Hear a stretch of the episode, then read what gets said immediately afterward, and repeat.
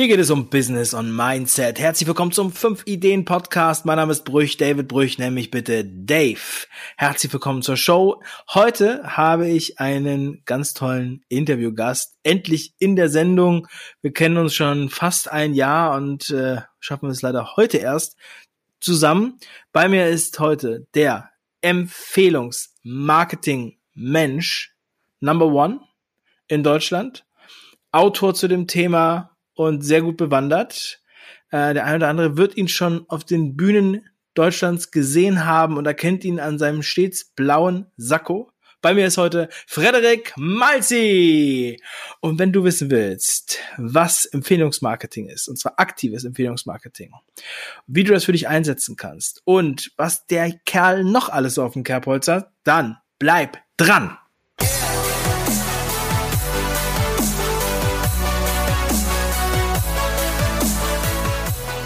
Frederik Malsi.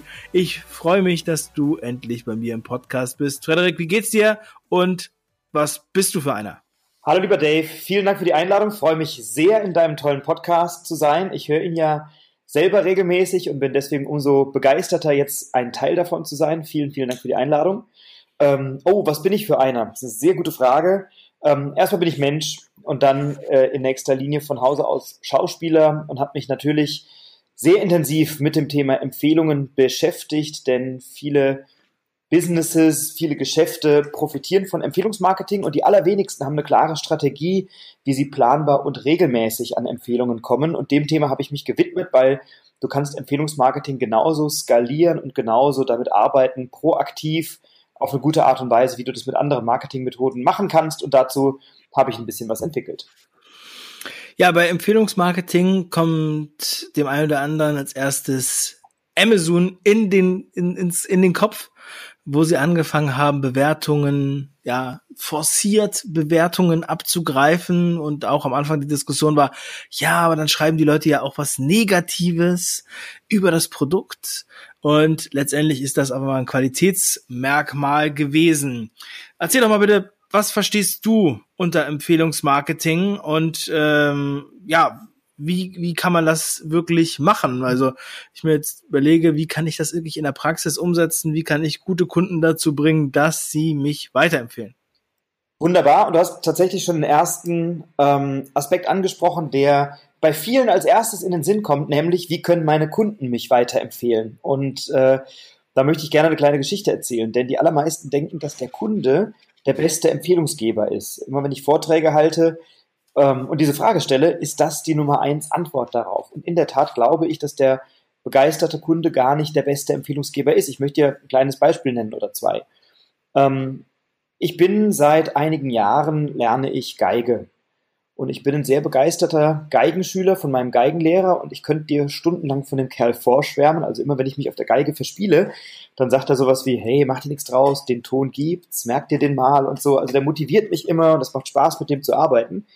Ähm, und jetzt kann ich ganz, ganz oft über den sprechen und ich tue es auch im Rahmen meiner Vorträge. In aller Regel macht der Kerl kein Geschäft. Warum? Weil ich zwar über ihn rede, aber eben nicht mit der richtigen Zielgruppe und nicht zum richtigen Zeitpunkt. Ähm, analog ist es, wenn ich bei meinem Zahnarzt war und jetzt habe ich irgendwie zwei Zähne, da kriege ich Implantate und es war eine gute Behandlung. Ich war früher Angstpatient und der Zahnarzt ist wirklich ein guter, ähm, hat mich da ein bisschen kuriert und behandelt mich super. Und gleichzeitig entsteht bei den wenigsten, mit denen ich über meinen Zahnarzt spreche, der Wunsch, oh, jetzt mal so ein schönes Implantat, das wäre was. Ne? So, also, ähm, oder wenn du von deinem Steuerberater rausgehst oder die die Terrasse hast fließen lassen oder was auch immer. Also du kannst noch so begeistert sein von einem Dienstleister und sprichst dann über den. Ähm, in der Regel entsteht beim Gegenüber nicht sofort ein Kaufimpuls. Und genau deswegen ist Empfehlungsmarketing für mich zu kurz gesprungen, wenn wir nur über Kunden sprechen. Also Kunden sind eine sensationelle Empfehlungsquelle, absolut, weil sie können uns beurteilen, sie kennen unser Preis-Leistungs-Verhältnis, sie können über unsere Dienstleistung sprechen und wenn sie begeistert sind, ist es prima, wenn die über uns reden. Nur wir können es halt nicht kontrollieren. Wir wissen nicht, wann reden die über uns, mit wem reden die über uns, mit, zu welchem Zeitpunkt hat das Gegenüber einen Bedarf. Wie reden die, also was sagen die über uns? Erzählen die irgendeinen Stuss? Oder ähm, wenn sie das in ihren eigenen Worten erzählen, dann zahlt das vielleicht nicht unbedingt auf die Positionierung ein oder so. Also irgendwie haben die eine Wahrnehmung. Ähm, und, und dann ist es ja so, dass viele Dienstleister mehr als ein Produkt oder eine Dienstleistung im Portfolio haben. Und wenn jetzt dein Kunde, der kann ja in der Regel nur das beurteilen, was er selber in Anspruch genommen hat. Der spricht vielleicht mit jemandem über genau das, was er in Anspruch genommen hat. Und das Gegenüber, mit dem er spricht, könnte vielleicht sogar etwas aus deinem Portfolio gebrauchen, aber der Kunde spricht mit ihm nicht darüber, sondern eben nur eingeschränkt über das, was er selber kennengelernt hat. Und deswegen ist der Kunde qualitativ ein ganz toller Empfehlungsgeber, quantitativ in der Regel nicht. Und mein, mhm. mein Verständnis von, von Empfehlungsmarketing ist eben. Genau, jetzt haben wir viel gehört, was, was, was es nicht ist. Jetzt ist es natürlich ganz, ganz brennt es uns unter den genau. Nägeln. Was ist es denn nur? Wie können wir das denn machen? Ja, also baue dir ein Netzwerk aus, aus, auf, Entschuldigung, aus guten Unternehmen, aus Dienstleistern, aus Geschäftsfreunden, die in einem ähnlichen Zielmarkt wie du unterwegs sind, aber nicht zu dir im Wettbewerb stehen.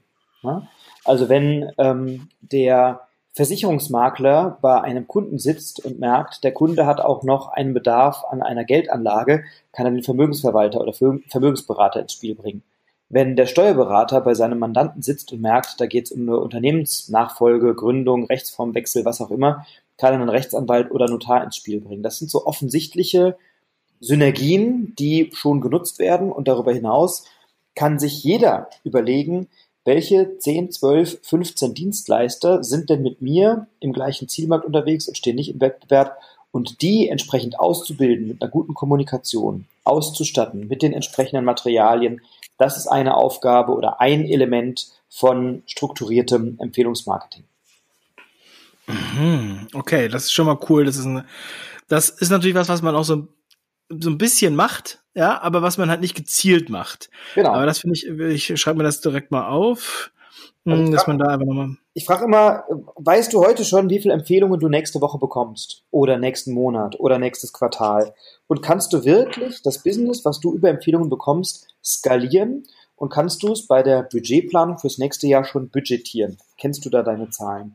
Aber ist das denn, funktioniert das so gut, dass man das wirklich planen kann? Absolut. Also ich habe Prozesse entwickelt mit Empfehlungspartnern. Ähm, und ich weiß, immer dann, wenn die ein Neukundengespräch haben, kann er in diesem Gespräch meine Dienstleistung mit abfragen. In zwei Fragen. Und immer wenn ich bei einem neuen Kunden sitze, kann ich für meinen Empfehlungspartner die Dienstleistung in ein, zwei Sätzen abfragen. Das funktioniert ganz reibungslos, wenn du die richtige Kommunikation und die richtigen Prozesse hast. Mhm. Das heißt, ähm, also gibt es denn da auch einen Provisionsaustausch oder wird sozusagen nur quid pro quo wie würdest du empfehlen, ist der Anreiz geschaffen, dass die Erwähnung fällt? Also ich empfehle immer, das nicht provisionsbasiert zu machen, denn das Gegenüber hat ein Gespür dafür. Was ist dein Motiv, jemanden weiterzuempfehlen oder es anzusprechen? Ja? Und wenn dein Motiv ist, ich empfehle den weiter, ähm, weil ich eine Provision bekomme, dann ist das aus meiner Sicht die falsche Motivation dafür. Natürlich bin auch ich jemand, der, wenn es um ähm, ich sag mal, in Anführungszeichen Massenprodukte geht oder um eine weite Verbreitung bei meinem Buch oder was weiß ich was, dass man da auch über Affiliate-Programme nachdenkt oder so. Aber das ist ja eher etwas, um die Sichtbarkeit und die Reichweite in einer breiteren Masse zu steigern. Wenn wirklich jemand bei einem Kunden sitzt und mich dort proaktiv ins Gespräch bringt und weiterempfiehlt, dann zahle ich in der Regel keine Provisionen, sondern wir machen das auf einer Ebene von ich denke an dich, du denkst an mich, wir unterstützen uns gegenseitig und auf lange Sicht gleicht sich das schon irgendwie aus. Ne? Wichtig ist, dass beide ein Commitment füreinander haben und auch bereit sind, etwas miteinander zu tun und die Absprachen, die Prozesse, die Kommunikation so einzuhalten, dass es für beide Seiten passt und dann musst du nichts mehr zahlen, sondern dann ist es viel wertvoller, ähm, wenn du mich ins Gespräch gebracht hast irgendwo und ich kriege einen schönen Auftrag, ist es für dich viel, viel wertvoller, wenn ich beim nächsten Mal an dich denke anstatt dass ich dir jetzt irgendwie 1000 Euro gebe oder so und dann ist es abgegolten, ist es viel stärker, wenn ich den Wunsch habe, etwas zurückzugeben. Das ist wie beim Kaffee trinken. Wenn du mich dreimal zum Kaffee einladen würdest, würde ich beim vierten Mal sagen, boah, jetzt bin ich mal dran. Und so ist es beim Empfehlen auch. Wenn du viel für mich machst, dann habe ich das Bedürfnis, etwas zurückzugeben. Ähm, und das ist für mich ein guter Ausgleich. Mhm. Cool. Jetzt hast du ja zu dem Thema auch ein Buch geschrieben, das heißt der Empfehlungsmagnet. Genau. Was steht denn in dem Buch noch so drin? Das äh, war jetzt schon mal ein guter Appetizer. Ähm, ja, Also mich ja. würde interessieren, was, was, was empfiehlst du noch für Systematiken, die man da nutzen kann? Denn ich glaube, jetzt ja, sind alle aufmerksam. Also es geht in verschiedene Richtungen. Ähm, zum einen ist es ja mal so, dass wenn du kommunizierst mit jemandem, du mal deine eigene, ich nenne das Empfehlungspositionierung klar haben solltest. Und das ist etwas, da glaube ich, das, da können viele Unternehmer ihre Hausaufgaben noch ein bisschen gründlicher machen. Das ist das komplette Thema Vision, Mission, Werte, Zielgruppe und so weiter und so fort. Ähm, das eigene Warum klären. Wir nennen das ECC, die Emotionally Charged Connection, also die Verbindung, warum du machst, was du machst, die eben sehr mit, mit, mit Emotionen, mit Gefühl aufgeladen ist. Und auf jeder zweiten Website, die mir über die Füße fällt, lese ich, mein Warum ist, ich möchte die Welt zu einem besseren Ort machen. Mein Warum ist, ich will, dass alle Kinder in Deutschland bla bla bla, irgendwas. Äh, und ich sage, das ist nicht dein Warum, das ist dein Wohin. Dein Warum geht zurück in die Vergangenheit und ist der Grund, warum du machst, was du machst. Du hättest auch alles andere machen können. Du hättest auch eine Kfz-Werkstatt aufmachen können, Immobilien verkaufen, Friseur werden ähm, oder an der Kasse sitzen. Alles ist legitim. Du hast dich entschieden für etwas oder du hast Optionen gewählt. Das hat Gründe. Und die gehen oft zurück auf dein eigentliches Warum, dein, den Kern, deine Kernmotivation. Und da haben viele Unternehmer ihre Hausaufgaben noch zu machen und da gebe ich in dem Buch viele Anregungen, wie du deine eigene Empfehlungspositionierung findest. Ähm, denn die brauchst du, wenn du möchtest, dass andere über dich kommunizieren oder dich empfehlen. Ich sage immer, wenn andere dich empfehlen sollen, dann möchtest du sie motivieren, etwas für dich zu tun. Und Motivation kommt genauso wie das Wort Emotion vom lateinischen Wort movere und das heißt bewegen.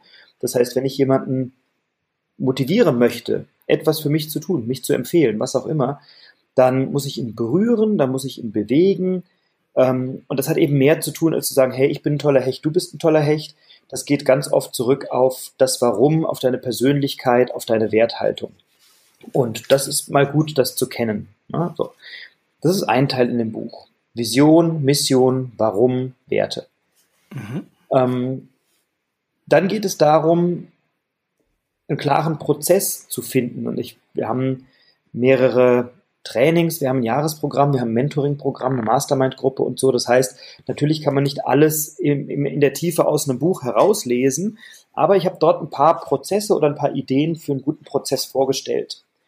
Und einen Kardinalfehler, den viele Selbstständige oder Unternehmer machen, wenn sie andere Leute kennenlernen, ob das bei einer Netzwerkveranstaltung ist oder auf einem Seminar oder im, im One-to-One, weil jemand sagt, hey, ihr beiden müsst euch mal kennenlernen, führt man ein Gespräch miteinander oder so. Der Kardinalfehler, den die allermeisten machen, ist, dass sie zu früh vom Gegenüber etwas erwarten. Also wir beide lernen uns kennen. Ich sage, hey Dave, äh, schön dich kennenzulernen. Du, ich mache übrigens das und das, magst du nicht mal meinen Krempel kaufen? Und jetzt ist es so, dass die allermeisten Unternehmer oder Selbstständige auf Netzwerkveranstaltungen oder Seminare gehen, um Geschäft zu machen Niemand geht auf so eine Veranstaltung, um was zu kaufen. Insofern ist es eine Diskrepanz in Wunsch und Wirklichkeit. Also viele wollen Geschäft machen, keiner will was kaufen. Ähm, und natürlich kannst du über Netzwerkveranstaltungen, über Trainings, übers Netzwerken, indem du neue Leute kennenlernst, viel Geschäft machen, aber eben nicht, indem du deinem Gegenüber direkt etwas verkaufst, weil mit einer hohen Wahrscheinlichkeit hat dein Gegenüber keinen Bedarf, sondern du kannst erstmal schauen, was kann ich denn für mein Gegenüber tun? Also frag nicht, äh, was dein Land für dich tun kann, sondern frage, was du für dein Land tun kannst. Ähm, guck erstmal, was kann ich für mein Gegenüber tun? Wie kann ich meinem Gegenüber etwas geben, wovon mein Gegenüber profitiert? Ähm, das ist das Erste. Und das Zweite ist, bevor mir jemand irgendwas abkauft, muss er ja erstmal Vertrauen zu mir haben. Ne? Und ich erlebe das sehr, sehr oft auf Veranstaltungen und wir beide sind uns ja auch oft bei Veranstaltungen über den Weg gelaufen beim Netzwerken ich erlebe das immer wieder, wie penetrant Leute beim Netzwerken kommen und sagen, hey, schön dich kennenzulernen, ich mache übrigens das und das, willst du es mir nicht abkaufen? Ähm, das Spannendste war für mich ein Fall, wo eine Dame, die im Network Marketing tätig ist, und ich liebe Network Marketing, ich finde das großartig, ich habe gar, gar nichts gegen die Vertriebsform. Nur die Frage ist, bist du professionell im Vertrieb, auch im Network Marketing, oder bist du ein Glücksritter, der sagt, okay, ich versuche jetzt irgendwie mal ein bisschen Geschäft zu machen? Und mein Gefühl ist, dass viele, die im Network Marketing tätig sind, versuchen, auf Teufel komm raus, jedem, der nicht bei drei auf dem Baum ist, die eigene Salbe an die Backe zu quatschen. So. Und mir ist es letztes Jahr so gegangen, da hatte ich ein gesundheitliches Thema, hatte ein Dreivierteljahr lang Sportverbot, war ein bisschen eingeschränkt und so. Ähm, und wenn es dir dann nicht gut geht, dann gehst du ja vielleicht auch nicht in die Salatbar, sondern doch eher zum Café. Ne? Also ich konnte eine Zeit lang, konnte ich so ein paar Meter laufen. Und bei mir, am, in, wo ich wohne, ist an der Ecke ein Eiscafé. So. Und dann war so mein täglicher Spaziergang, war dann irgendwie so, ah, ich gehe mal raus, ich gehe mal an die Luft, ich kann mal laufen, so 200 Meter kriege ich hin. Und dann bin ich zum Eiscafé gegangen, habe ich einen Milchshake getrunken. So, und das machst du mal ein paar Wochen lang. Am Ende des Tages hatte ich irgendwie elf Kilo mehr auf der Waage.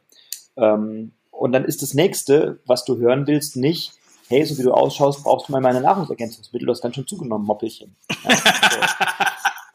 Die hat das ein bisschen geschmeidiger formuliert, aber nicht deutlich geschmeidiger. Sie sagte dann so, als ich das das letzte Mal gesehen habe, warst du aber noch schlanker, boah, da musst du aber echt mal ein bisschen auf dich aufpassen und äh, hier, ich habe übrigens eine tolle Gelegenheit abzunehmen, kauf meine Pillen und Salben und tralala. Und das fand ich dreist. so, ne? Ähm, und dann ist sie zu der nächsten gegangen, das war eine, eine Mitarbeiterin von einem Kollegen von uns, von einem Speaker-Kollegen und sagte, boah, du bei deiner Haut, da könnten wir was machen, da habe ich was für dich. Ne? Und da stehen drumherum zehn Leute und die sagt, deine Haut ist scheiße. Und das ist so Vertrieb, Verkauf, wie er gar nicht geht. Und ich sag mal, die könnte enorm davon profitieren, wenn sie nicht versucht, mir ihre Sachen zu verkaufen beim Netzwerken, sondern mich mal betrachtet nicht als potenziellen Kunden, sondern als Pförtner. Ich kenne tausende von Leuten. Und wenn die zu mir sagt, du kennst du Menschen, die in der jüngeren Vergangenheit ähm, aufgrund von Stress, Überarbeitung oder gesundheitlichen Themen deutlich zugenommen haben, ähm, ich habe da was, da kannst du in XY Tagen mit einer Ernährungsumstellung und ein bisschen Nahrungsergänzung und so kannst du 10 Kilo wieder runternehmen. Wenn du da jemanden kennst, das wäre ein toller Kontakt für mich. Was würde ich sagen? Ich selber bin ein toller Kontakt, weil ich selber habe deutlich zugenommen. Ich will da was tun. Ne? So. Mhm. Ähm, das heißt, es kommt immer darauf an, ob du dein Gegenüber als potenziellen Kunden siehst oder als Pförtner, als Multiplikator in ein größeres Netzwerk. Und das ist für mich etwas, das habe ich in dem Buch ausführlich beschrieben, wie du da eine Kommunikation führen kannst, die eben förderlich ist, dass du mehr Empfehlungen bekommst und nicht so sehr versuchen musst, direkt deinem Netzwerk oder deinem Gegenüber oder den Leuten, die du triffst, deinen Kram zu verkaufen. Cool. cool. Ähm, ich glaube, du musst deinen Box leiser machen. Ich höre mich doppelt. Ähm, ja, Frederik, du hast eben schon erwähnt, dass du Schauspieler warst oder auch Schauspieler bist, äh, hast du es, glaube ich, ausgedrückt. Ähm, wie wird man denn vom Schauspieler zum Empfehlungsmarketer? Wie, wie, äh, wo kam da diese Metamorphose? Also, ähm, ich habe tatsächlich, also ich bin tatsächlich Schauspieler für Improvisationstheater. Und wir haben im Jahr 2000, also vor 19 Jahren, habe ich in Wiesbaden ein Ensemble gegründet. Das gibt es immer noch. Das heißt für Garderobe keine Haftung. Und mit diesem Theaterensemble sind wir mittlerweile im deutschsprachigen Raum und auch darüber hinaus führend im Bereich Improvisationstheater. Ähm, und Impro-Theater kennen viele so aus irgendwelchen Unikellern und was weiß ich was. Ähm, und da gibt es sehr professionelle Anbieter, so wie uns und noch ein paar andere tolle Kollegen. Und es gibt sehr viel im Amateurbereich. Und wir haben vor einigen Jahren, also vor vielen Jahren mittlerweile angefangen, uns auch zu positionieren im Corporate-Bereich, viel im, ähm, im Unternehmensbereich gemacht. Wir haben die Hälfte aller DAX-Konzerne als Kunden ähm, und haben bis zum Teil hin auf Vorstandsebene Veränderungsprozesse mit Theater begleitet, weil Theatertechniken sind Kommunikationstechniken und du kannst mit den Mitteln oder mit der Haltung des Theaters vieles, was Change-Kommunikation beispielsweise angeht, gut lösen. Also ein ein, ein, ein großes Thema im, in Change-Prozessen ist, dass das Management oder die Führungskräfte ja wollen und möchten, dass das, worüber sie da reden, umgesetzt wird. Und die Unternehmensberater oder wer auch immer da alles involviert ist, möchte das auch. Die Realität sieht so aus, irgendein Vorstand oder irgendeine Management-Ebene oder irgendein Unternehmensberater, die setzen sich ein paar Wochen zusammen, am Ende kommen sie raus und sagen, hey Heureka, wir haben für viel Geld ein neues Leitbild entwickelt, da steht jetzt drin Vertrauen, Nachhaltigkeit und Leistungsbereitschaft. Wir drucken ein paar Poster, hängen die in die Teeküche, machen irgendwie ein Meeting, erzählen das allen, packen es ins Intranet und gut ist. Und reihenweise knallen die Köpfe der Mitarbeiter auf die Tischplatte, weil die denken, oh Gott, schon wieder so eine Sau, die durchs Dorf getrieben wird. Und ein Change-Prozess wird immer daran gemessen, wie gut er angenommen, implementiert und umgesetzt wird. Und was wir können mit Hilfe des Impro-Theaters ist eine höhere Loyalität, eine höhere Sensibilität aufzuzeigen für solche Change-Prozesse. Oder bei Schulungsangeboten in der Firma helfen wir, dass die Themen, über die gesprochen wird, nachhaltiger verankert werden. Es macht einfach mal einen Unterschied, ob du über etwas nur erzählst oder ob du mit Impro-Theater viel Spaß hast, das zu erleben und da dabei zu sein. Das heißt, die Veranstaltung oder die Botschaften dieser Veranstaltung werden viel nachhaltiger ähm, kommuniziert und werden auf eine emotionale, auf eine visuelle Art und Weise äh, den Zuschauern kommuniziert. Und das machen wir seit vielen Jahren. Und das ist eine Dienstleistung, die ist sehr erklärungsbedürftig und die kriegst du nicht oder schwerlich über Kaltakquise in die Firmen. Und jetzt habe ich eben gesagt, wir haben die Hälfte aller DAX-Konzerne bis hin auf Vorstandsebene. Die allermeisten darauf, davon haben wir aufgrund von Empfehlungen bekommen. Ich bin vor knapp zehn Jahren äh, in das BNI Unternehmernetzwerk eingetreten, habe da in Wiesbaden eine Gruppe gegründet, habe dann die Verantwortung übernommen für dieses Netzwerk hier bei uns in der Region, was eine großartige Möglichkeit ist für kleinere mittelständische Unternehmer, sich zu vernetzen, in einer Frühstücksrunde miteinander sich auszutauschen und da wird echt richtig Business gemacht auf einem ganz hohen Niveau. BNI-Gruppen sind unterschiedlich. Ich sage immer, das ist wie beim Fußball. Ne? Es gibt welche, die sind sehr erfolgreich, andere sind es nicht. Ähm, das hängt sehr stark von den Menschen ab, die so ein System oder so ein Prinzip leben. Wir machen das hier tatsächlich sehr, sehr erfolgreich und im deutschsprachigen Raum ist BNI mittlerweile ähm, das führende Netzwerk für Unternehmer, die mehr Geschäft machen wollen. Und das habe ich zehn Jahre lang gemacht und mache es auch nach wie vor. Und daraus und aus der Zusammenarbeit mit vielen hundert Unternehmerinnen und Unternehmern hat sich dann für mich ein Trainingskonzept entwickelt, was wir immer weiter erarbeitet, vertieft, verfeinert haben, wo wir wirklich Unternehmern zeigen, wie sie planbar, regelmäßig, signifikant mehr Geschäft über Empfehlungen zu Wunschkunden bekommen. Und das ist eben mit dem Impro-Theater war, war ich ein guter Case, weil ich das natürlich erstmal selber angewandt habe und gemerkt habe, hey, unser Business steigt, wenn wir mehr Empfehlungen bekommen. Und habe die Prinzipien, die ich für mich, für uns angewandt habe, dann anderen beigebracht nach und nach. Und daraus ist jetzt so in den letzten Jahren wirklich eine Expertise entstanden, ist eine Positionierung entstanden, wo wir vielen, vielen Kunden weiterhelfen. Wir haben jetzt zwei tolle Rückmeldungen kürzlich bekommen, die mich echt bewegt haben. Die eine war eine Steuerberaterin, die sagte, ich habe angefangen als einzelne Kanzlei, alleine, ich auf der grünen Wiese. Meine erste Mitarbeiterin äh, war im Sekretariat so, also Sachbearbeiterin, Sachbearbeiterebene. Mittlerweile ist die mit mehreren Steuerberatern in der Kanzlei, hat knapp zwei Dutzend Mitarbeiter, hat zwei Kanzleistandorte, davon einen selbst gebaut in einer eigenen Immobilie ähm, und ist Jahr für Jahr um 30 Prozent gewachsen aufs Vorjahr die letzten Jahre. Sowas finde ich geil. Das ist eine Erfolgsgeschichte. Eine von vielen. Ne? Ein anderer Kunde rief mich im Juli letzten Jahres an und sagt, hey, ich habe das umgesetzt, was du mir beigebracht hast im Empfehlungsbereich. Ich habe heute Juli, also knappes halbes oder gutes halbes Jahr rum, äh, ich habe heute meinen Vorjahresumsatz getoppt. Ne? Und das sind so Dinge, äh, wo ich merke, wenn die Leute das umsetzen, dann passiert richtig was. Und das ist so dieser Weg vom Künstler zum Unternehmer, ähm, und ich bin nach wie vor, stehe ich auf der Bühne als Schauspieler, ich stehe auch auf der Bühne als Speaker, als Trainer ähm, und habe diese Empfehlungstrainings ähm, und mein Buch und diese ganzen äh, Mastermind und alles, was da drumherum entstanden ist, das ist jetzt in den letzten Jahren entstanden, weil ich viel mehr Unternehmern helfen möchte, da erfolgreicher zu sein ähm, und ihr Business auf eine Ebene zu bringen, an die sie vorher nicht gedacht haben. Mein äh, geiles Testimonial ist, ich habe zwei Online-Marker hier, Online-Marketer direkt gerade in der äh, Klientschaft sozusagen und einer von beiden sagte, ich kriege momentan mehr Business über das, was ich von dir im Empfehlungsbereich gelernt habe, als über meine eigenen Online-Marketing-Kampagnen. Und die sind gut. Ne? Also der Kerl, der macht schon Geschäft, auch über Online-Marketing, aber der kriegt über Empfehlungen tatsächlich noch mehr Business. Und das ist halt geil. Krass, krass. Ja. Sehr, sehr geil, ähm, was du uns mal so die Landkarte aufgegeben, aufgemalt hast, ähm, dass man so versteht, wer du eigentlich bist und was dahinter steckt. Und ähm, du hast jetzt auch schon, ja, also eine ganz spannende Reise erlebt. Also ja. ich hätte jetzt also ähm, auch einiges mitgeschrieben auch dieses Empfehlungsnetzwerk, das hattest du ja auch schon mal erwähnt und du hast auch immer diesen Anstecker am Sakko und äh, das werde ich mir auch mal anschauen, ob ich hier bei mir in der Region ähm, da auch was finde. Und äh, auch das Thema, dass du als Schauspieler und Improvisationskünstler ähm, Unternehmen motivierst, berätst und gleichzeitig halt auch äh, ja auf der Bühne präsentierst. Das hat natürlich nochmal eine andere Qualität, ähm, wenn man aus dem Schauspiel kommt, denke ich mal. Und das ich mir fällt halt immer auf, dass in Deutschland grundsätzlich eher die, sagen wir mal, langweiligeren Vorträge gehalten werden, wenn man jetzt mal in, nach Amerika schaut oder auch nicht ganz so weit nur nach England, ja, oder nach Südafrika.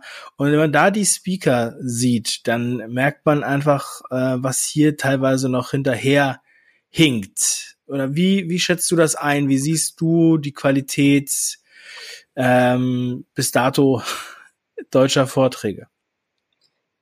Jetzt möchte ich natürlich niemandem auf die Füße treten. Wir haben herausragende Speaker in Deutschland. Ja? Also wir haben ähm, einen Hermann Scherer, wir haben einen Dirk Kräuter, ähm, wir haben dich, lieber Dave. Ja? Also da gibt's Leute, die sind großartig auf der Bühne, die berühren die Massen, die begeistern die Massen und die verzaubern und bewegen Menschen. Das Gros der Leute tut sich ein bisschen schwerer. Ähm, denn es gibt aus meiner Sicht so zwei Richtungen, warum Leute auf eine Bühne gehen.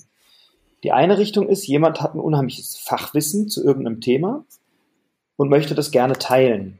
Ähm, da sehe ich viel in der Online-Marketing-Szene, wo großartige Leute sind, die Unglaubliches erreicht und geleistet haben, ähm, die dann auf der Bühne aber mit ihrem Fachwissen insofern ein bisschen untergehen, als dass die Vorträge nicht ganz den Unterhaltungswert haben, den sie haben könnten und die Menschen nicht so berühren, wie es manchmal gut ist, wenn man eine Botschaft platzieren möchte.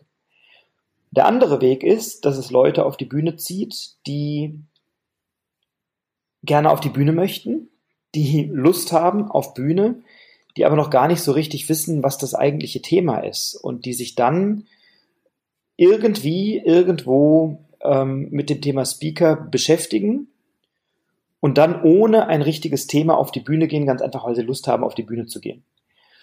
Und ich glaube, du brauchst beides. Du brauchst eine Geschichte, eine Idee, ein Prozess, ein Thema, also etwas, was Leute bewegt. Und ich glaube, jeder von uns hat solche Geschichten. Ähm, und gleichzeitig braucht es aber auch den Funken an Charisma, das Funkeln in den Augen, die Idee, wie du es schaffst, Leute zu bewegen und zu berühren. Und ich glaube, jeder hat so eine Geschichte. Und ein Kollege von uns, der Andreas Baulich, der sagte mal in einem Vortrag einen ganz, ganz tollen Satz. Und dieser Satz war, wenn du etwas zu sagen hast, wenn du wirklich eine Botschaft hast, dann hast du die Pflicht, groß zu werden. Wenn du das nicht tust, bist du egoistisch. Also teile deine Botschaft mit der Welt. Und ein sehr guter Freund von mir, der Guido Augustin, der hat einen sehr klugen Satz geschrieben, in seiner Wochenpost, Guidos Wochenpost. Das ist eine tolle Kolumne, die jeden Sonntag erscheint. Mhm. Da schrieb er mal, ähm, wäre wahrscheinlich auch ein toller Gast übrigens für deinen Podcast, der Guido. Ich stelle euch mal, ich mache euch mal bekannt, ihr werdet euch mögen. ähm, und der Guido schrieb mal den Satz, der hat eine, eine Metapher geschrieben, ein, ein, ein, Märchen sozusagen, das Leuchtturmprinzip. Und er sagt, das Leuchtturmprinzip ist, wenn du der Leuchtturm bist, je heller du scheinst, desto besser werden andere gesehen. Mit deinem Licht kannst du andere in die Sichtbarkeit bringen. Und ich glaube, dass viele Vorträge daran kranken, dass die Motivation des Speakers oder der Speakerin nicht ist, dass du andere ins Licht setzen willst und andere gut da, dastehen lassen willst oder so, sondern der Grund ist oftmals die Eitelkeit der Person, die auf der Bühne steht. Und ich glaube oder erlebe es so, bin davon überzeugt, dass wir gerade in einer Welt sind, die sich sehr stark verändert. Wir haben viele Krisen auf der Welt. Wir haben auch in Deutschland große Konflikte. Ob es der Kampf ist zwischen rechts, links und Mitte, politisch, ähm, ob es Fragen sind, wo kommen wir eigentlich her, wo gehen wir eigentlich hin. Also wirklich große existenzielle Fragen, ähm, die uns immer wieder beschäftigen. Und ich glaube, dass es viele Menschen auf die Bühne zieht und ziehen sollte und ziehen könnte, die Antworten auf solche Fragen haben oder die ihre Sicht oder ihren Standpunkt auf solche Fragen haben die wirklich etwas bewegen, die wesentliche Dinge beschreiben. Und wenn solche Leute auf die Bühne wollen, dann brauchen die erstmal, ich sag mal, einen Mut und vielleicht auch die richtige Idee, wie sie es anfangen. Und viele andere, die auf der Bühne sind und die dort schon tolle Sachen erzählen, könnten sich manchmal ein bisschen mehr damit beschäftigen, nicht nur was erzählen sie, sondern auch wie erzählen sie es, wie tragen sie es vor, weil ich erlebe ganz viele Vorträge als ich sage gerne betreutes Lesen. Also da wird PowerPoint für PowerPoint durchgeklickt, Bullet Point für Bullet Point. Ähm, und ich brauche niemanden, der mir eine PowerPoint-Folie vorliest. Und bei vielen Vorträgen denke ich, ey, schick mir die Präsi zu, ich lesen kann ich selber. Ja? Und ähm, ja, achte mal drauf. Wir sind ja beide oft auf Kongressen. Ne? Achte mal drauf, wenn die Präsi total selbsterklärend ist, weil da alle Bullet Points draufstehen, dann brauchst du nicht den Referenten. Und der Speaker oder die Speakerin macht den Unterschied, weil zu dem Wissen, was kommuniziert wird in einem Vortrag, eben auch noch eine Persönlichkeit da stehen sollte und eine Geschichte erzählt werden sollte und Leute berührt werden sollten, begeistert werden sollten. Und dazu brauchst du keine Präsentation, sondern vor allem Persönlichkeit. Und ich glaube, da sind uns in anderen Ländern Menschen etwas weiter. Wir sind das Land der Dichter und Denker und wir sind das Land der Ingenieure und ich glaube, es ist ganz gut, wenn wir nicht nur dichten und denken, sondern die Gedanken dann auch noch so präsentieren, dass jemand sie gerne hören möchte. Vielen lieben Dank schon mal erstmal, Frederik. Also es ist so, erstens so schön, was du sagst, ja, so viel werthaltig und auch mh, hm, deiner Stimme hört man sehr gerne zu. Ja. ja ich lausche dir wie einem äh, Hörbuch, muss ich jetzt ganz ehrlich sagen. Oh. Und ähm, ja, vielen Dank auch für dein Lob an meinen Vortrag. Ja. Ähm, ich denke, eins, ein, einer der wichtigsten Punkte, den halt viele beim, beim, bei einer Präsentation oder bei einem Vortrag äh, nicht beherzigen, ist, es geht nicht um sie, sondern es geht um das, was das Publikum also es geht um das Publikum. Das Publikum möchte, äh, möchte etwas erfahren und möchte nicht erfahren, wie geil der Speaker ist. Und das ist ja das, was auch Toby Beck The German Approach nennt. Wenn man erstmal äh, die ganze Zeit erzählt, was man für ein geiler Typ ist und erstmal nicht rankommt an das, was eigentlich den Fortschritt ausmacht für den Zuhörer oder Zuschauer. Und diese, diese Dramaturgie, das ist halt auch ein ganz wichtiger Punkt und auch wie Hermann Scherer es gerne sagt, der Rahmen ist wichtiger als der Inhalt. Nicht, dass es keinen Inhalt geben soll, aber das, was halt das, das, äh, die Didaktik auch ausmacht, ist oft, dass man den Inhalt in einem unterhaltsamen Format verpackt. Und dadurch wird es dann zum Erlebnis. Ja. Und das ist äh, ganz toll. Und ich merke das auch bei den Bildern, die du schaffst, bei dem, was du sprichst. Hier jetzt einfach nur im Interview dass man sofort auf die Reise mitgenommen wird. Ja, und das Ziel am Ende ist ja immer, dass man auch, ähm, dass der Zuschauer, Zuhörer was mitnimmt, dass der danach ein, ein, sozusagen von dieser Reise als neuer Mensch zurückkommt. Das ist so, also mein Verständnis davon. Und, ja. Ähm, ja, also natürlich, es gibt hier gute Speaker, gar keine Frage. Aber ich meine, ich meine jetzt nur, wenn du jetzt aber ähm, internationale Events besuchst, dann haben wir, da gibt's ja nochmal auch einen anderen Standard. Natürlich, ja. das, was Dirk macht und das, was Hermann macht und ähm, auch einige andere, da ist einfach ein Feuerwerk äh, ausgelöst. Die haben sich das schon angeschaut. Jetzt müssen wir es nur noch äh, in den letzten Winkel bekommen und natürlich auch in die in die Unternehmen. Und du hast ja auch so eine Art, also ein Teil deiner Mission, so würde ich das jetzt mal verstehen, oder deine neue Ausrichtung, weil du viel auch auf Bühnen unterwegs bist und da äh, zwangsläufig auch als Schauspieler oder als Speaker hilfst du jetzt ja auch weiter wenn jemand sagt, ich möchte gerne mehr, ich möchte gerne besser präsentieren, ich möchte näher rankommen an die großen Lichter, ich möchte das Geheimnis verstehen, was dahinter ist, oder schlicht einfach besser präsentieren, damit meine Mitarbeiter auch zuhören, wenn ich was erzähle und das auch irgendwie mitnehmen, umsetzen, weil ich, die Präsentation ist ja kein Selbstzweck. Und sag mal, was, was hast du da äh, vor? Was willst du da machen? Ja, ich, ich, ich, ich mache einen ganz klitzekleinen Bogen. Ähm, ja. Denn ich habe nicht das Gefühl, etwas Neues zu machen, sondern ich glaube, ich mache seit vielen Jahren immer das Gleiche. Ich bringe Menschen, Ideen oder Firmen in eine Sichtbarkeit und verhelfe ihnen zu mehr Erfolg, was immer das für die heißt. Ne? Für die einen ist Erfolg Anerkennung, für die anderen ist Erfolg Umsatz. Ähm, bei mir kommt das daher, dass ich als Kind, als Jugendlicher oft das Gefühl hatte, nicht gesehen zu werden, so wie ich bin. Ähm, ich bin aufgewachsen als Sohn einer alleinerziehenden Mutter und meine Mutter hat dann, ähm, als ich so sechs Jahre alt war, einen neuen Mann kennengelernt, mit dem ist sie heute verheiratet. Ich durfte Trauzeuge sein dieser wunderbaren Ehe, das ist schön. Ähm, und ich habe zu dem Mann ein ganz tolles Verhältnis. Also ich liebe den und wir sind echt eine tolle Familie, das kann man nicht anders sagen. Schätzen uns sehr. Als ich Kind war oder Jugendlicher, waren wir manchmal mit unserer Unterschiedlichkeit überfordert. Ich selber bin ein Visionär, ein kreativer Geist ähm, und er ist von Hause aus Naturwissenschaftler und hätte fast in Mathematik promoviert, ähm, ist Maschinenbauingenieur und war immer in leitenden Funktionen in so Ingenieursberufen oder im Ingenieurberuf in Firmen. Und ich habe als Kind und auch bis heute nie so richtig mich öffnen können für die Faszination der Naturwissenschaften. Und mir ist das immer verborgen geblieben. Ich glaube, dass das interessant ist, aber ich verstehe es nicht. Und er war der Meinung, dass jeder Junge in meinem Alter Naturwissenschaften gut lernen sollte.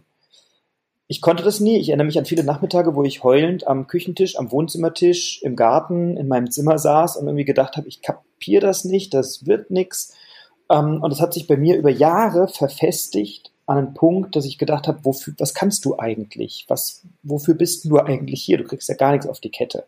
Weil das, was ich gut konnte, das war so, das war halt normal, das konnte ich halt, aber dafür habe ich keine Anerkennung bekommen. Ich wurde permanent darauf aufmerksam gemacht, was ich nicht konnte. Und das hat sich erstmals geändert, als ich bei mir in der Schule in der Theater AG war. Und da habe ich gemerkt, was ich kann. Und dann kam irgendwann mein Vater, so nenne ich ihn auch, auf mich zu und sagte, boah, heute habe ich gesehen, was dein wahres Talent ist, mach da was draus. Ich habe aber zehn Jahre lang wirklich darunter gelitten, dass ich nicht gesehen worden bin mit meinen Stärken, mit meinen Talenten. So. Ähm, und wenn ich heute mit Unternehmern arbeite, ähm, mit Menschen arbeite, die ein Produkt haben, eine Dienstleistung haben, eine Firma haben oder eine Idee haben, dann möchte ich, dass diese Idee, diese Firma, das Produkt, die Dienstleistung gesehen wird. Und zwar von den Leuten, die es interessiert, von der Zielgruppe oder von den Zuhörern, die das interessiert. Nicht jeden interessiert alles, völlig in Ordnung. Finde die Leute, die sich für deine Sachen begeistern. Und was ich mache mit dem Impro-Theater ist, ich bringe Ideen, Prozesse, Themen, für die man Menschen begeistern möchte oder die wichtig sind für den Fortbestand oder für die Entwicklung einer Firma. Diese Ideen mache ich sichtbar mit dem Werkzeug Improvisationstheater. Gleichzeitig mit meiner Empfehlungsberatung. Ich meine, da machen wir seit vielen Jahren Seminare, Beratungen, Einzelcoaching, das ganze Programm. Ähm, beraten Firmen in-house, bei uns, was auch immer. Was wir machen, ist, wir machen diese Firmen sichtbar. Und an uns wenden sich gestandene Geschäftsführer oder Unternehmer oder Selbstständige, die von morgens bis abends rödeln, die für irgendwas angetreten sind und die dann sagen, ich habe das Gefühl, ich kriege noch nicht den Umsatz, den Erfolg, die Anerkennung für das, was ich mache. Ich werde noch nicht gesehen von meinen Zielkunden, die ich gerne hätte. Und dann müssen die abends noch nach Hause gehen und sich für ihre Familie rechtfertigen, warum sie wieder am Wochenende auf dem Seminar waren oder wieder irgendwie zehn Stunden im Büro waren. Und auch da werden sie nicht gesehen für ihre Bemühungen, für das, was sie leisten. Und die leisten Unglaubliches. Der Mittelstand ist das Rückgrat der deutschen Wirtschaft und jeder rackert sich hier irgendwie den Arsch ab und mit unserem Empfehlungssystem helfen wir Unternehmern besser gesehen zu werden, und zwar sowohl intern von Mitarbeitern, von Familie, als auch extern bei Kunden und deren Zielgruppen. Und das mache ich eben auch, wenn es um das Thema Präsentation geht, und das ist eben die Schnittmenge bei mir. Einerseits diese unternehmensberatende Tätigkeit, andererseits meine künstlerische Ader oder wenn du so willst, auch mein Talent für die Bühne, meine Präsenz oder was ich da kann. Ähm, helfe ich anderen, ihre Ideen, ihre Gedanken, ihre Geschichten sichtbar zu machen und fühlbar. Es geht nicht nur um Sehen, sondern auch fühlbar zu machen für diejenigen, für die es gedacht ist. Und wenn du eine Idee hast, eine Botschaft hast, dann ist es eben wichtig, dass die gehört wird und dass die nach draußen kommt. Und da helfe ich Unternehmern, Menschen, Selbstständigen, allen, also Führungskräften, allen, die eine Geschichte haben oder allen, die die Bühne meistern wollen. Und die Bühne muss eben nicht nur die große Bühne sein, so wie wir beide sie kennen, paar hundert oder paar tausend Leute. Das kann auch ein Seminarraum sein, das kann ein Vorlesungssaal sein, das kann auch ein Besprechungsraum sein, wo du einen Pitch hast vor ein, zwei, drei, vier, fünf potenziellen Kunden oder was auch immer. Alles das ist Bühne. Es gibt einen schönen Satz von dem Theaterregisseur Peter Brook, der sagte mal, sobald ein Mensch durch einen Raum geht und ein anderer schaut zu, ist das schon Theater. und Jetzt geht's, du hast eben gesagt, dass unser lieber Freund Hermann Scherer sagt, du brauchst gar keinen Inhalt, du brauchst nur die Inszenierung. Ähm, ich glaube, es braucht beides und ich glaube, es braucht noch eine Komponente.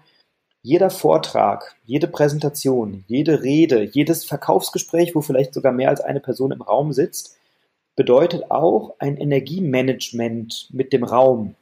Ja, also wenn du vor ein paar hundert Leuten sprichst, brauchst du eine andere Energie, als wenn du vor drei Leuten sprichst. Und du brauchst wieder eine andere Energie, wenn du vor 3000 Leuten sprichst. Das heißt, es geht immer darum auch, wie viel Energie, wie viel Präsenz, wie viel von mir muss ich zur Verfügung stellen, damit das in die letzte Ecke des Saales dringt. Ne? Und das eine ist eben der Inhalt. Klar, den muss man sich vorher überlegen, da muss man was haben. Und dann muss der aber so sitzen, dass ich bei der Performance, wie auch immer die aussieht, ob das ein Verkaufsgespräch ist, ob das ein, äh, eine Inspirational Speech ist, ob das ein Training ist, eine Vorlesung, was auch immer, der Inhalt muss sitzen. Und dann brauche ich meine Kapazitäten, um mich auf die Performance zu konzentrieren, auf das Energiemanagement im Raum, auf den Kontakt zum Publikum. Und darum geht's mir, wenn ich Leuten helfe, dass sie erfolgreicher präsentieren, dass sie besser präsentieren. Ich gebe gar, gar nicht so viele ähm, Präsentationsseminare. Ich mache einmal im Jahr im Zillertal im Stockhotel ein äh, Dreitagesseminar mit dem Kollegen Frederik Bayer, der ist Stimm- und Sprechexperte und Opernsänger. Ähm, das machen wir einmal im Jahr in einer kleinen Gruppe. That's it. Was ich gelegentlich mache, ist eben äh, ein Online-Training und ich habe ab und zu Mittelständler, Geschäftsführer, Vorstände hier, die sich für große Konferenzen oder für größere Bühnen von mir coachen lassen. Und um das ein bisschen verfügbarer zu machen und mehr Menschen zur Verfügung zu stellen, mache ich ein Online-Live-Training immer mal wieder, um Menschen ein bisschen was von dem, was mich begeistert und berührt, zu zeigen, weil nicht jeder kann sich das leisten, hier einen Tag oder zwei oder drei nach Wiesbaden zu mir zu kommen. Ich habe einige Speaker-Kollegen bei mir gehabt, ähm, die sehr bekannt sind und die sich von mir haben coachen lassen. Sowas mache ich, aber das ist eben nicht mein, mein Tagesgeschäft oder mein Kerngeschäft. So mein Kerngeschäft ist das Empfehlungsthema. Aber mit dem Thema Präsentieren als Schauspieler, als Speaker, der international unterwegs ist, ist mir das Thema natürlich bekannt und ich liebe es. Und deswegen mache ich immer mal wieder ein Online- Training, ein Live-Training, um Leuten zu zeigen, wie sie diese Bühne, was immer auch die Bühne für sie ist, noch besser meistern können. Mhm. Ja, also ich möchte da mal dich noch ein bisschen mehr ins Licht rücken, weil das ist wirklich, du bist da, glaube ich, zu bescheiden für das, was du tust und ähm, auch was du leistest und was du kannst. Ähm, du wirst ja nicht ohne Grund konsultiert. Und ähm, es ist nun mal auch so, dass 95 Prozent der Menschen nach Chris Anderson, also Chris Anderson, der Erfinder vom TED Talk, ja. schreibt in seinem Buch, dass 95 Prozent der Menschen Angst haben, öffentlich zu reden. So, und das kommt natürlich dann zusammen, dass ähm, diese Angst zusammenkommt mit dann einer, sagen wir mal, schlechten Technik. Und deshalb sollte man wenigstens äh, das, was man dass man wirklich gut beeinflussen kann, die Vorbereitung einfach auch wahrnehmen. Und du hast es angesprochen, du hast regelmäßige oder relativ regelmäßige Live-Trainings, wo du online präsentieren erklärst. Dazu möchten wir auch jetzt nochmal einladen, denn an diesem Sonntag findet wieder ein Live-Termin statt am 19. Äh, welche Uhrzeit? Um 19 Uhr. Am 19. um 19 Uhr kann man sich gut merken. Packen wir in die Show Notes. Also, wenn du gerne ähm, besser präsentieren möchtest, dann sei eingeladen. Und Frederik, äh, ja, stell dich ins Licht mit deiner Geschichte. Das finde ich echt mega. Ähm, und äh, ja, ich muss mal schauen. Äh, ich werde mir es auch anschauen, mit Sicherheit. Wenn ihr am Sonntag keine Zeit habt, äh, dann werdet ihr auf andere weitere Live-Termine äh, hingewiesen. Frederik, so ist es doch, oder?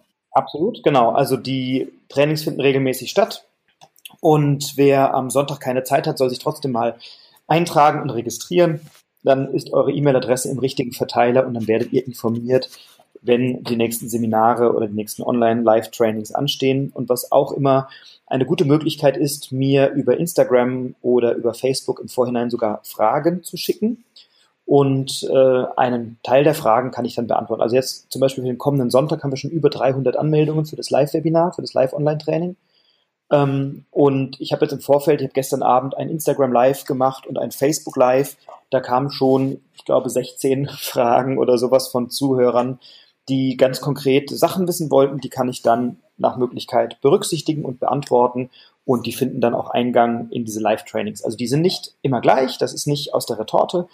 Ähm, kann sein, wenn es mal irgendwann zu viel wird, dass ich vielleicht auch mal was Aufgezeichnetes mache, aber derzeit mache ich sie live, weil mir das wichtig ist, auch der Kontakt zu den Leuten und eben die konkreten Fragen zu beantworten. Und wer jetzt am Sonntag nicht kann, es wird einen nächsten Termin geben und der wird dann über den Verteiler veröffentlicht und auch über den Link, den du jetzt postest, der bleibt unbegrenzt gültig und da können sich Leute jederzeit dann auch zum nächsten Termin immer eintragen.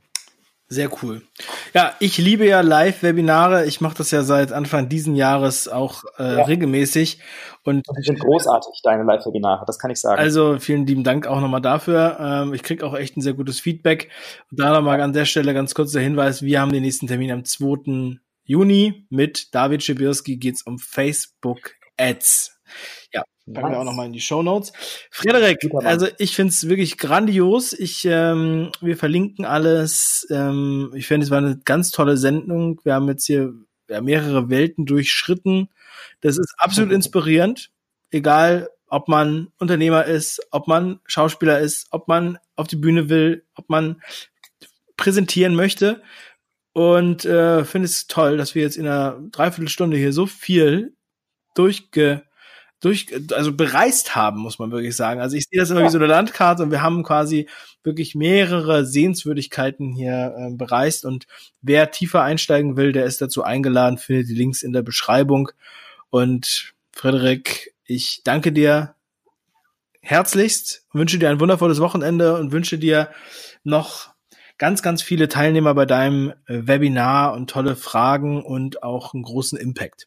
Vielen lieben Dank. Vielen Dank, lieber. Danke für die Einladung und äh, ich sage gerne zu euch allen, macht was draus, bleibt inspiriert, inspiriert andere. Bis bald. Dankeschön. Sehr, sehr cool. Vielen lieben Dank. Tschüss.